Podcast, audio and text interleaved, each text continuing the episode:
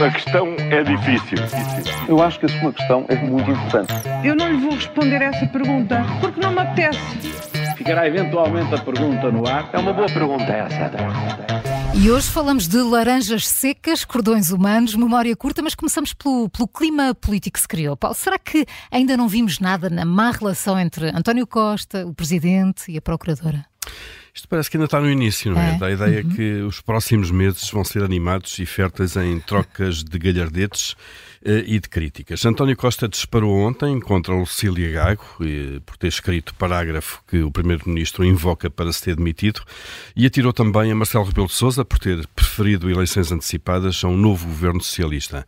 Com o governo em gestão, António Costa está agora muito mais livre de obrigações institucionais, eh, da gestão de relacionamentos oficiais e de lealdades mínimas. Está mais livre para dizer e fazer o que bem entender, sem temer eventuais impactos eh, destes seus atos.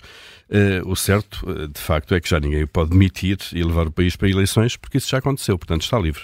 Está livre. E na política a memória é ainda mais curta? Olha, parece que sim, já ouvimos em diversas ocasiões e agora nas eleições para o PS, António Costa estava quente e já se lançavam todos na disputa eleitoral interna, uns para um lado, outros para o outro, que o que interessa agora é levantar a cabeça e seguir em frente. Mas não foi um movimento muito bonito, mas é, é o que é e a política é assim. Ontem, Luís Montenegro provou isso mesmo, outra vez, perante as declarações de António Costa, disse não se impressionar com as lágrimas de crocodilo do ainda Primeiro-Ministro e que isto era um problema dele. O foco está agora no futuro do país. E mais, questionado sobre se faria o mesmo perante aquele último parágrafo, demitir-se, eh, se lhe acontecesse o mesmo, claro, disse que não daria motivos nunca para isso. Palavras perigosas, porque já se viu que ninguém pode atirar pedras para o ar sem correr o risco de lhe cair em cima. Costa fez o mesmo recentemente quando Rui Rio viu a sua casa devassada, à política o que é da política, à justiça o que é da justiça. Lembram-se? Uhum, pois lembramos. E será que vamos voltar a ter um cordão humano em torno da maternidade Alfredo da Costa?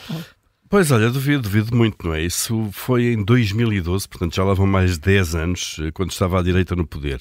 O governo de então, liderado por Pedro Passos Coelho, estava a estudar o encerramento da unidade de Lisboa numa reorganização dos serviços de obstetrícia.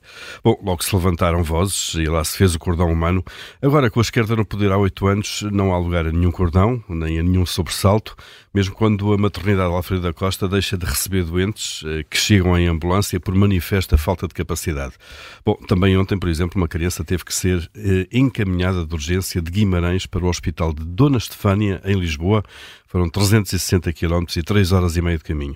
Portanto, eh, hoje seriam, aliás, necessárias dezenas eh, de cordões humanos, eh, mas agora, obviamente, não temos tempo para isso. Não temos. Uh, Juca, então, e o que dizer sobre a falta de água no Algarve que está a afetar a produção da nossa laranja? É a laranja mesmo, do Algarve, que a Carla já aqui falou. Que é tão boa. Sim. Uhum. Bem, é. mas isto é só mesmo uma curiosidade. Ontem lia no público que as alterações climáticas uhum. estão a contribuir, esta é a palavra, para o sumiço da laranja do Algarve. E a continuar assim, podemos vir a ter saudades dessa belíssima laranja que é produzida no sul do país. Pois bem, eh, andei anos a ver milhões de laranjas esquecidas nas árvores de frutos e abandonadas porque não havia ninguém para as apanhar. Os produtores ou os locais que tinham largas extensões de campos de laranja ofereciam-nos a alguém que as quisesse apanhar. Devo dizer que apanhei algumas. Eh, não foi há muito tempo, talvez dois anos, e doía ver tanta fruta no mercado substituída pela laranja que vinha sobretudo Espanha. Agora, eh, que pode correr riscos de desaparecer, ou pelo menos ficar em situação mais grave por falta de água, surgem os alertas. É esta mania que temos de viver apenas o dia a dia. A questão é difícil. Eu acho que a sua questão é muito importante. Eu não lhe vou responder essa pergunta porque não me apetece. Ficará eventualmente a pergunta no ar. É uma boa pergunta essa.